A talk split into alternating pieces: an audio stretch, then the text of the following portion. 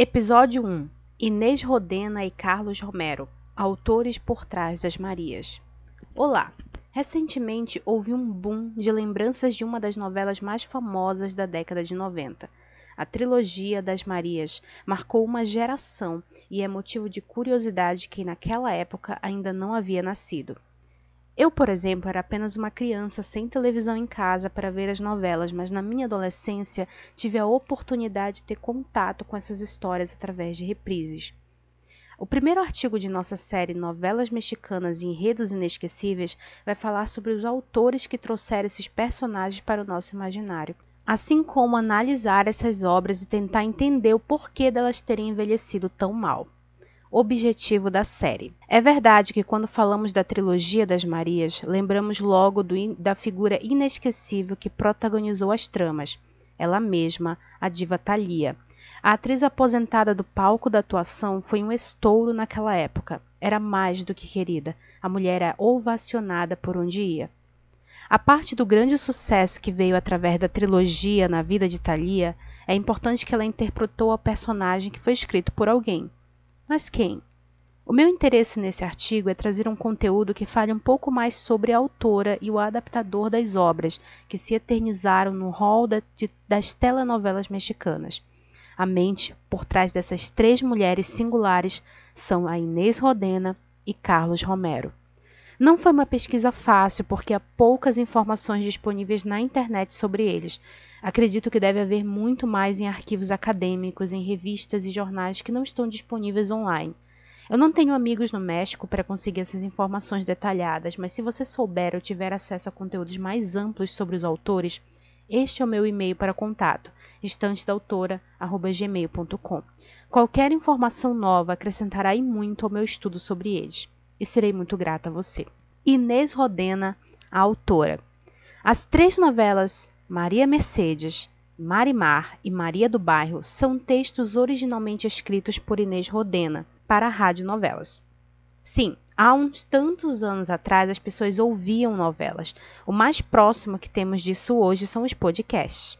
Inês Rodena nasceu em Cuba, veio de família humilde, tornou-se enfermeira e nesse ponto de sua história não temos muitas informações precisas. Como ela se tornou autora de novelas? Por que não sabemos tanto sobre sua vida e carreira? Eu tive que pesquisar sobre ela porque a vida de um autor é tão importante quanto sua obra. Fiquei muito curiosa com o fato de não ter tanto sobre ela disponível na web, e a resposta foi bem compreensível. Inês Rodena faleceu em 1985, sem deixar nenhum herdeiro que pudesse guardar o seu legado. Embora não tenha textos online de fontes fidedignas sobre a vida e carreira dela, encontrei por felicidade do destino o artigo de um jornalista chamado Miguel Cane, para a coluna de Yahoo Vida e Estilo. Nele descobri um detalhe muito surpreendente sobre a Inês Rodena. Em seu artigo, o Sr. Cane conta que Inês foi trabalhar como enfermeira na casa de outra autora de novelas muito famosa, Caridad Bravo Adams. Inês aprendeu o ofício com ela e, de acordo com a jornalista, com o jornalista, né? No ano de 1952, Inês escreveu sua primeira novela de rádio chamada La Gata. Isso mesmo, a novela que a Maite Perrone protagonizou muitos, muitos anos depois. Em seu artigo, o jornalista comenta sobre um acordo que a autora havia feito com o dono da que seria a maior rede de televisão em língua espanhola, a Televisa. Nesse acordo, ela daria os direitos integrais de seus roteiros de novela em troca de uma espécie de salário perpétuo. Como não tinha parentes nem filhos, dá a entender que pareceu uma proposta maravilhosa para a autora. Nos últimos anos de sua vida, Inês Rodena desfrutou de dias tranquilos financeiramente em sua casa em Miami. Esse acordo explica por que há dezenas de adaptações de suas novelas de rádio. Se você pesquisar no Wikipedia sobre a autora, você verá quantas obras foram feitas na Televisa baseadas em, seu, em seus textos. Tem uma lista bem vasta. Como iremos falar sobre a trilogia, eis os textos no qual foram adaptadas as Três Marias. Maria Mercedes foi uma adaptação da radionovela Enamorada. Marimar foi uma adaptação da radionovela La Indomable. Maria do Bairro foi a adaptação de uma novela chamada Los Ricos Também Lloran, que por sua vez era uma adaptação de outra novela chamada Raquel. Todas eram obras de Inês Rodena. Para você ver que esse negócio de remake não é coisa de hoje em dia, mas algo bem corriqueiro naquela época. Até hoje em dia, basta olharmos para a novela em exibição no horário nobre da Globo chamada Pantanal, um clássico da teledramaturgia brasileira que foi escrita por Benedito Rui Barbosa. Com essa lacuna informativa sobre a vida da autora, cabe a nós olhar para suas obras e decifrar através delas o seu estilo. Existe um livro chamado A Seguir Cenas do Próximo Capítulo, de André Bernardo e Cíntia Lopes, onde é feita uma entrevista com os autores de novela mais importantes da televisão brasileira. Nele descobrimos como eles começaram suas carreiras, o que consideram ser seus melhores trabalhos e suas dificuldades na arte da escrita. Eu pensei que haveria algo desse tipo a respeito de autores mexicanos, mas não encontrei livros nem muitos artigos de revistas eletrônicas ou acadêmicas. Infelizmente, a minha lupa investigativa não conseguiu ir muito além, mas tenho esperanças que ainda vou aprender mais sobre eles, mais sobre as novelas que amei na minha juventude, que hoje são o foco de minha pesquisa. Portanto, fica evidente que é através das obras de Inês que poderemos ter noção de como funcionava a composição de uma novela, que conseguiu a proeza de se eternizar na memória do público.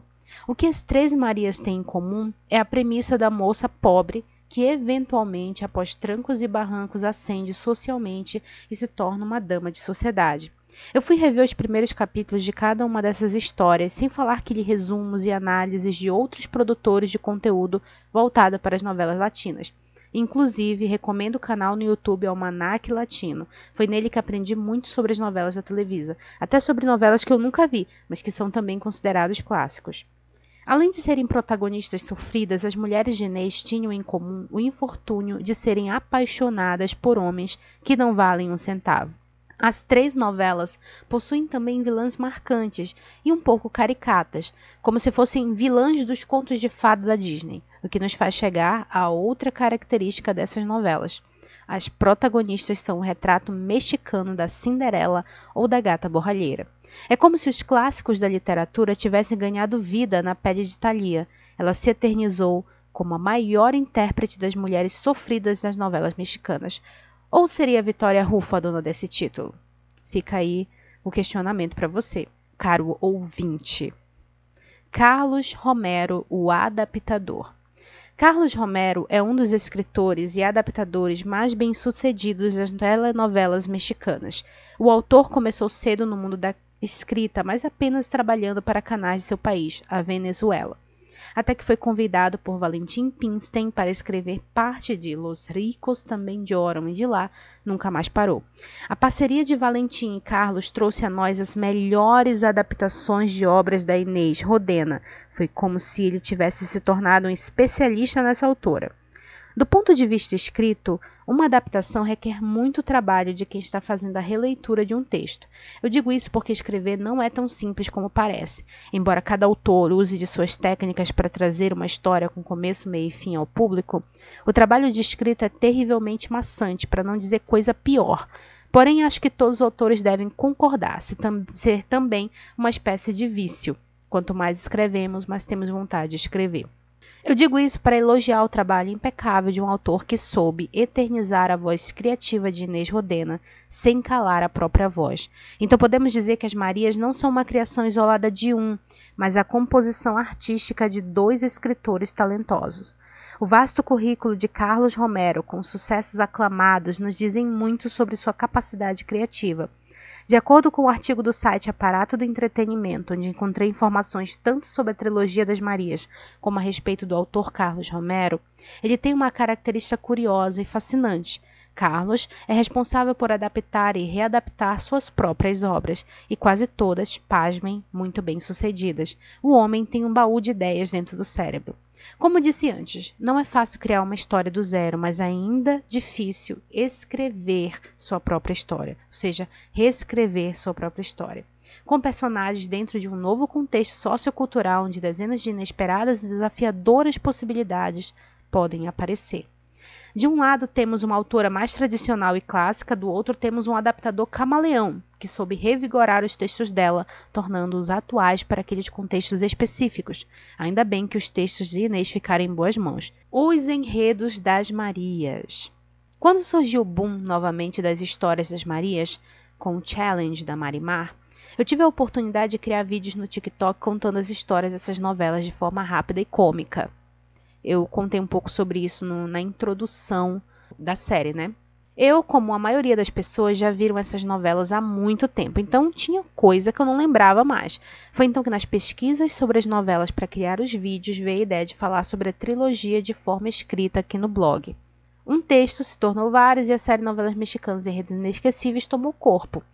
Não era meu plano fazer disso vários textos, foi acontecendo, né? A pesquisa foi aumentando, a curiosidade também, e aí eu fiz esse trabalho mais longo e que se tornou essa série para cada um de vocês que está ouvindo agora, né? E que vai ler no blog também. Maria Mercedes é a primeira das três e foi exibida em 1992, ano que eu nasci, tá? Informação extra aqui e especial. Às vezes passa batida na, na, memória das pessoas porque não possui um enredo tão bombástico quanto suas sucessoras. Também não tem uma música de abertura emblemática que grude no juízo do telespectador. Se a gente for comparar a abertura de Maria Mercedes com a de Marimar e Maria do Bairro, não tem como, gente. É, é uma, não é uma música tão assim chamativa. Detalhe: todas as canções de abertura dessas novelas foram interpretadas por Thalia. Esse detalhe todo mundo sabe, né? Mas eu quis colocar aqui, vai que alguém não sabe, né? Thalia, dona proprietária das, das Três Marias. Eu disse que vi os primeiros capítulos de todas elas, não é? Pois bem, Maria Mercedes é a história de uma jovem pobre que vende bilhetes de loteria e entra num esquema com um milionário prestes a morrer. Ele se casa com ela de fachada para encher a paciência de sua tia ambiciosa. A tia ambiciosa é a irmã da Thalia também, né? Uma curiosidade bem interessante. Maria Mercedes herda a fortuna do ricaço e se torna o alvo da vilã, que manipula seu filho Jorge Luiz para conquistá-lo e depois roubar-lhe a herança. Os dois se casam, Maria se apaixona por Jorge Luiz, enquanto ele não nutre nenhum sentimento amoroso por ela. Em Marimar, exibida em 1994, a história também começa com a protagonista sendo pobre, dessa vez bem mais pobre. Marimar vive numa situação de pobreza extrema. Sua casa é uma cabana muito humilde, na beira da praia. Além de ter a clássica e inesquecível canção de abertura Marimar. Au! Marimar conta com um dos começos de novela mais envolventes das três, sabe? Eu acredito muito nisso, de que o primeiro capítulo de uma novela tem que te fisgar como um anzol. Marimar possui essa característica e só vai melhorando conforme avançada a novela. Através do envolvimento de Marimar com Sérgio, depois o casamento deles e a convivência de casal que gera vários momentos curiosos, já que Marimar é uma mulher sem modos ou educação. Sérgio então a abandona e a deixa à mercê das ações levianas da vilã Angélica. Marimar sofre toda sorte de infortúnios, então uma reviravolta sacode a novela de alto a baixo. Marimar se torna bela aldama e passa a gerenciar uma série de vinganças contra todos aqueles que fizeram mal para ela. Essa personagem foi o mais próximo que a Thalia chegou de uma antagonista. Uma pena, porque seria maravilhoso vê-la interpretando uma vilã bandida. Mas acho que não ia dar certo. As pessoas simpatizariam da vilã e teriam que regenerá-la. Mas o gostinho ficou e até hoje a King lamente que ela não tenha interpretado uma vilã em sua carreira de atriz. Eu sou uma delas, né? O fato é que a mudança de personalidade de Marimar é o maior trunfo dessa novela. Maria do Bairro é a terceira da trilogia e foi exibida em 1995, também com uma protagonista pobre, mas agora pobre do lixão. A personagem sofre poucas e boas dentro da mansão de uma família rica. Há duas diferenças de Maria do Bairro para as outras. É que esta possui um dos enredos mais complexos de dissecar, tanto que possui três fases distintas, a trama avança em anos contando de forma épica a jornada mais sofrida de todas as Marias, que é a Maria do Bairro. É uma novela repleta de confusões, desencontros, enganos, reviravoltas e romance, claro. A novela também é a mais extensa das três, com 185 capítulos em sobre exibição original. Já imaginou? A segunda diferença é que Maria do Bairro tem em seu vasto enredo simplesmente a maior vilã das novelas mexicanas.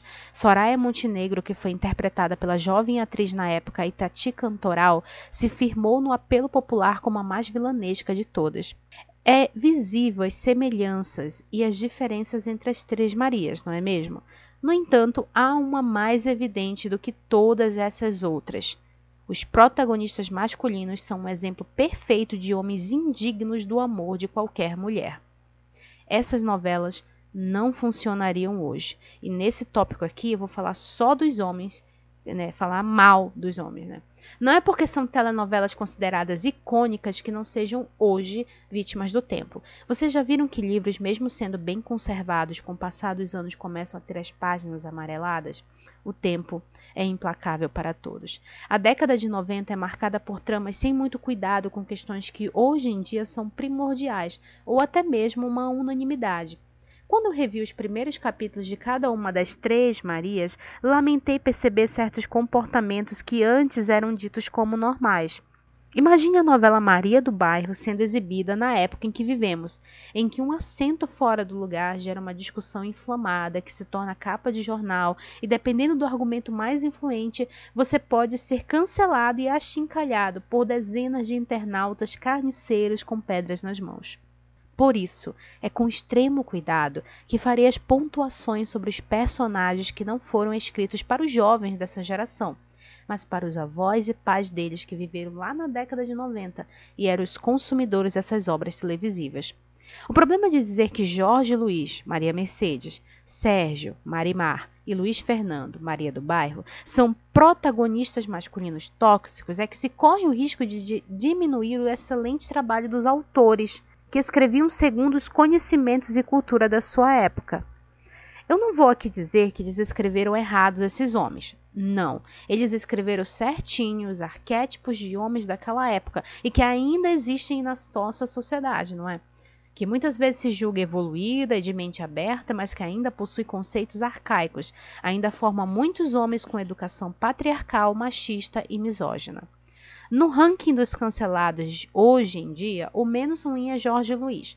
O maior defeito desse homem é ser um protagonista masculino fraco, sem temperamento, facilmente manipulável e com atitudes grosseiras em relação à esposa.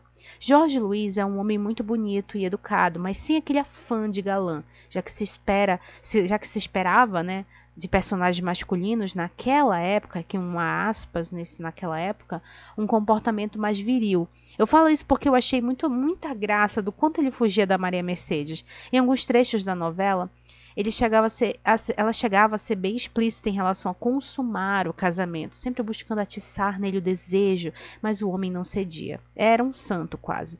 Ao passo que também a mãe dele o pressionava para não tomar Maria como esposa. Então ela ficava, ele ficava dividido entre obedecer à mãe e a paixão que crescia pela sua esposa. A cena da primeira vez de Jorge e Maria é muito bonita e só aconteceu por conta do ciúme de ver sua esposa ser cortejada por outro.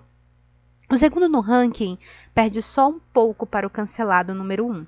Sérgio de Marimar é um exemplo de menino rico mimado que tem tudo que quer, embora no começo ele tenha tratado Marimar com decência, assim que o plano de se casar com ela para provocar o pai entrou em ação, podemos ver o quão dissimulado e aproveitador ele era. Sérgio a fez crer em seu amor e, e, a desposou até, mas depois a abandonou com uma mão na frente e outra atrás. Embora a vilã da novela seja Angélica, madrasta de Sérgio, ele errou muito feio com Marimar. Ele a iludiu no passado e algum tempo depois ainda infernizou o juízo da mulher por conta da filha que os dois tiveram. Há uma série de outros conflitos que não cabe aqui mencionar, mas a atitude dele em relação àquela que, em tese, seu interesse amoroso, não foram nada dignos de louvor. Muito pelo contrário. O dono do título de pior protagonista masculino da trilogia das Marias é o Luiz Fernando de Maria do Bairro. Os primeiros capítulos da novela nos mostram características que podem facilmente ser atribuídas ao antagonista de uma novela de hoje. Eu vou listar uma que, vendo os cinco primeiros capítulos, você pode observar. Luiz Fernando é um misógino. Por conta de um chute na bunda, ele decide odiar todas as mulheres e fica prometendo que irá machucar o coração da primeira que cruzar o seu caminho. Se ao menos ele quisesse se vingar da mulher que chutou a bunda dele, a gente passava um pano bem rápido. Mas ele não estava nem aí. A cólera dele era com todas as mulheres. Então a desafortunada que aparecesse na frente dele seria sua vítima. Imagina quem foi. Luiz Fernando, além de tudo isso, é alcoólatra, não faz nada da vida a não ser gastar o dinheiro de seu pai. Quando vê que Maria do bairro é uma das convidadas da casa, decide em sua mente encharcada de cachaça que seria legal ele entrar no quarto dela e possuí-la à força.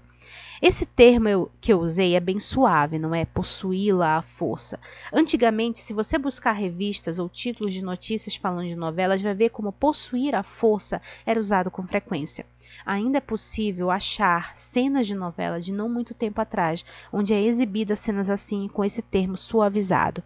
Por dois motivos se usava, entre aspas, este termo. Porque sempre tinha uma cena de homem tentando agarrar uma mulher para obrigá-la a manter relações com ele, seja o homem sendo o mocinho ou o vilão. E em segundo, porque estupro remete a crime, e crime a justiça, e isso temas polêmicos de apelo popular, que podiam ou não gerar um debate negativo para a novela. Era melhor ficar com o possuir, entre aspas, e o forçá-lo, entre aspas, e evitar problemas, isso há 20 anos atrás. A cena em que Luiz Fernando agarra Maria em sua cama e diz que ela vai sentir prazer se deixar é uma coisa nojenta, porque hoje em dia uma cena dessa é inconcebível, a não ser que tenha sido protagonizada pelo vilão, e mesmo que exista, ainda se tem todo um cuidado de mostrá-la. O mais doido é que a própria Maria promete que não vai contar a ninguém o que ele fez, então tudo fica por debaixo dos panos, a atitude dele é relevada, até esquecida, mas uma tentativa de estupro, por incrível que pareça, é a menor das coisas que Luiz Fernando fez. Embora Soraya Montenegro se destaque como a vilã da novela, Luiz Fernando ocupou lugar cativo no antagonismo do romance, porque quando Soraya sai de cena na segunda fase da novela, o marido de Maria do Bairro simplesmente vira o cão do apocalipse. Ciumento ao extremo, ele vê uma situação inocente de Maria com Vladimir, seu irmão, e acredita que está sendo traído. Isso gera uma ruptura caótica entre o casal. Até aí compreensível, Luiz Fernando é um ciumento incorrigível, é uma falha terrível no caráter desse personagem. Ok. Só que no ato da separação, Maria descobre estar grávida e, ao contar a novidade ao marido, ele a despreza e humilha. Maria sofre o abandono na gravidez e desenvolve um quadro de depressão. Para piorar, no dia do parto, Luiz Fernando pede o divórcio a Maria. Tudo isso em dias importantes para ela. Ela, por sua vez, foge de casa e acaba dando à luz a um menino dentro de um hospital público da cidade. Assim que recebe alta, ela vaga pelas ruas em uma profunda depressão pós-parto, que a faz entregar seu filho na mão de uma desconhecida. Maria perde o juízo, comete um crime, vai presa e é internada em um hospício. Luiz Fernando só acredita que Maria não o traiu e que tudo não passou de um engano quando terceiros clamam para que ele compreenda e vá atrás da esposa que está desaparecida. Como um verdadeiro hipócrita, Luiz Fernando, que havia deixado a esposa lá atrás por acreditar ter sido traído, em outro momento de estremecimento do casal, lembre-se que a novela tem três fases distintas e que se passam muitos anos entre cada uma delas, sabe? Ao invés de resolver as diferenças com a Maria, né, na briga que os dois tiveram, no desentendimento, Luiz Fernando decide se envolver amorosamente com a empregada que já se insinuava para ele. Debaixo do nariz de Maria, ele atrai e, como se não bastasse, em outro ataque de ciúmes, acredita que o rapaz que a esposa cuida é seu amante e quase o mata com um tiro, sem saber que o rapaz, na verdade, era o filho perdido dos dois que Maria nunca deixou de procurar. Me digam se isso tudo não é mais é, é, é terrível do que o que ele fez no início da novela. Luiz Fernando é um homem podre, minha gente, que na reta final da novela só falta implorar para Maria perdoá-lo. Ela o faz e os dois terminam a história juntos e com um novo bebê a caminho. Minha nossa, quanta coisa a Maria aceitou de seu esposo, que hoje em dia nenhuma mulher em sã consciência aceitaria. Olha lá. Não é para aceitar, não. É por esse motivo que essas novelas não seriam bem vistas pela nossa sociedade atual. Eu já estou aqui né? Mesmo com todo o carinho que eu sinto pelos personagens, pelas novelas, todas as lembranças boas. Eu tô com raiva do, do Luiz Fernando. Imagine uma pessoa que nunca viu essa novela, nunca assistiu, nunca. Nossa, não tem condição de Maria do Bairro passar hoje em dia. Quando eu assisti a novela, eu era jovem e ficou marcado na minha memória o casal nos momentos bons. Lembro dos beijos e abraços, das brigas e reconciliações. E isso entranhou de tal forma que eu não consigo terminar esse artigo sem dizer aquela frase: que a avó da gente sempre diz, né? Não se fazem novelas como antigamente. Não digo isso falando sobre essas atitudes condenáveis dos personagens masculinos, como se isso fosse o responsável por tornar a novela tão incrível, mas o fato de ser uma história de amor capaz de morar no imaginário do público. Eu consigo imaginar minha avó vendo Maria do Bairro mandando Luiz Fernando para baixo da égua, mas na semana seguinte torcendo para que o casal fique junto. Porque a novela te impulsiona a continuar gostando da Maria e do Luiz Fernando juntos, apesar de tudo. São criadas situações em que o fogo da paixão é maior do que qualquer diferença e a química de Thalia e Fernando salta aos olhos e enfeitiça a mente de quem está acompanhando o folhetim. Em minha visita a esta novela, me vi surpresa e encantada com os beijos deles, assim como a forma como se posicionava em cena, o carinho e amor que emanava dos olhos dos atores, nas cenas em que seus personagens, seus personagens né, declaravam-se apaixonados um pelo outro. Quando digo que não se fazem novelas como antigamente, é porque antes a maior fonte de entretenimento universal das massas eram as televisões. Nunca haverá, portanto, outra trilogia das Marias, nem outra Thalia interpretando-as, sabe?